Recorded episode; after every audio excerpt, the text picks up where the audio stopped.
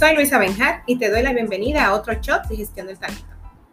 Hoy hablaremos sobre cómo crear bienestar en las organizaciones desde acciones sencillas e impactando de manera transversal. En este organigrama, que es el mundo de las organizaciones, es muy importante que entendamos que todos nuestros clientes internos, díganse los colaboradores, deben ser parte de cualquier estrategia que queramos implementar. Y el personal de apoyo, dígase mantenimiento, consejería y los choferes, no son una excepción a esto, ya que un colaborador es cualquier persona que pertenezca a una organización. Hace poco más de un año me surgió la inquietud de qué acciones podrían llevarse a cabo de un modo que pudiera impactar a toda la organización desde sus cimientos, dígase el personal de menor jerarquía, hasta la cúspide, díganse los cabezas, directores, CEOs, VPs, etc. Y en una conversación que tuve de manera natural mientras buscaba café en el área de cocina, hablando con algunas de las colaboradoras del área de conserjería, me di cuenta de que había una tendencia cuando salía a flote el tema de los estudios. Había respuestas como, hace mucho yo dejé eso y ya para qué, o una que fue como que la que más me impactó. Me da vergüenza porque no pasé de primaria. Estas respuestas me hicieron como comenzar a replantear muchas cosas. Primero, ser agradecida por todas las personas que se cruzaron en mi camino y que de una u otra forma me habían apoyado a lograr eh, crecer y avanzar. Y entonces me vino como que a la mente la pregunta, ¿y qué pasaría si yo pudiera diseñar una iniciativa que impactara a estas personas, pero que también involucrara de manera transversal a toda la organización. Entonces, clic, en mi cabeza se encendió como que ese bombillito que aparece a veces cuando vemos a los muñequitos, que le aparece un bombillito en la cabeza al personaje. Y ahí me surgió la idea de crear un programa que fuera inclusivo y que estuviera enfocado en la reintegración y culminación de la educación básica y secundaria de este personal pero que tuviera el fin de desarrollar no solo conocimientos, sino también habilidades y destrezas de, de manera integral para la mejora de sus capacidades, competencias y, por qué no, de sus talentos también.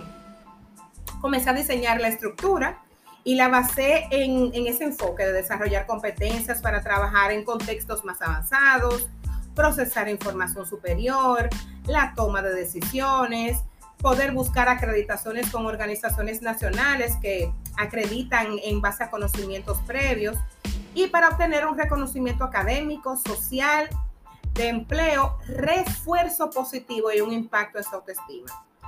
Recuerdo como hoy que lancé la campaña Buscamos superhéroes y diseñé un flyer con, con figuras de superhéroes que estaba enfocada a captar a mentores de diferentes áreas del saber, eh, dígase colaboradores, para que acompañaran como si fueran tutores a estos colaboradores a nivelar sus conocimientos previo al reingreso de las aulas. Esto con el fin de que ganaran más confianza y se sintieran seguros a la hora de retomar sus estudios. Señores, la respuesta nos hizo esperar. Recibí en los primeros tres días más de 30 correos de postulantes, de colaboradores de todos los niveles jerárquicos Sí, no solamente a niveles de auxiliares, analistas, supervisores encargados, sino también de directores, gerentes e incluso de algunas de las cabezas de la organización, que estaban mostrando su interés de manera genuina para donar su tiempo y sus conocimientos para acompañar a estos colaboradores. Yo sin, sin darme cuenta en ese momento, había creado un programa sencillo y sin mucha complejidad que impactaba no solo el bienestar organizacional, sino también el sentido de pertenencia y el trabajo en equipo, pero también la habilidad de las personas de darse a sí mismas. En ese entonces iniciamos todo el proceso, comenzaron a darse los primeros encuentros de tutorías y mentorías, pero como es sabido, en el periodo entre 2020 y 2021, nosotros eh, fuimos sorprendidos por por un hecho de que no estábamos preparados. Y este proyecto se tuvo que poner en pausa, al igual que muchos otros proyectos que, que en otras organizaciones estaban corriendo. Pero quiero decirles que este proyecto está en mi lista de pendientes para que en el momento necesario pueda otra vez cobrar vida. Salir a la pista como si fuera un vehículo de carreras a toda velocidad y desarrollarse allí donde se quiera crear bienestar. Estoy dispuesta a que aquellas organizaciones que quieran poder llevar a cabo este tipo de iniciativas podamos diseñarlas y que tengan un impacto transversal en toda la organización. Entonces, yo te pregunto, ¿piensas tú aún que es complicado o costoso crear un programa de bienestar en tu organización? ¿O que este solamente se limita a áreas específicas? Dice Pamela Stroke en una frase que a mí me encanta. Los empleados quieren saber que son importantes y quieren ser tratados como personas.